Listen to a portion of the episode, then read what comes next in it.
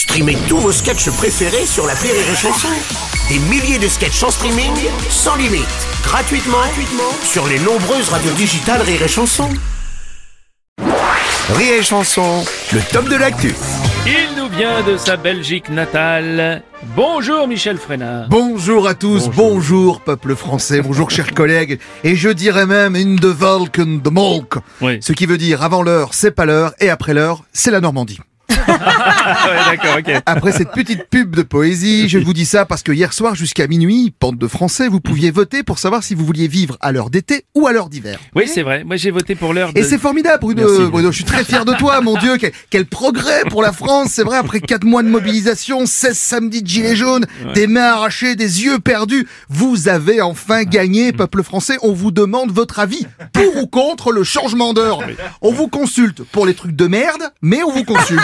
C'est sûr. C'est vrai, c'est un peu comme si on m'avait dit, bon Michel, tu vas quitter la Belgique, tu vas aller dans un grand pays formidable, riche, où on respecte les femmes, les vieux, les migrants, et bim, je finis en France.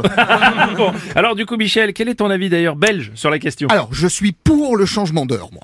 Ah oui? Oui, oui, déjà parce qu'il faut savoir que le changement d'heure dérègle nos horloges internes. Et moi, Ah, je ouais. dis qu'à si à 50 ans, t'as pas d'horloge interne, c'est que t'as raté ta vie.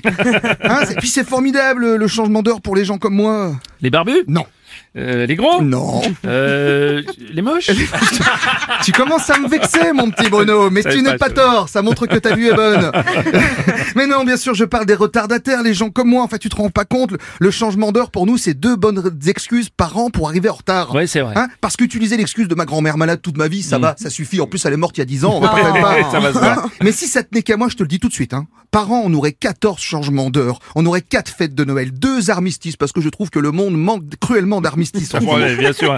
Et ton petit Michel, tu voudrais pas que toutes les années soient bisextiles aussi? Tu voudrais dire qu'on ne porterait que deux vêtements durant une année? Non, ça serait bi... pas... Non, pas bitextile, j'ai dit bisextile. Ouais, si tu veux. Mais tu sais, pour moi, chacun fait ce qu'il veut dans son lit. Hein.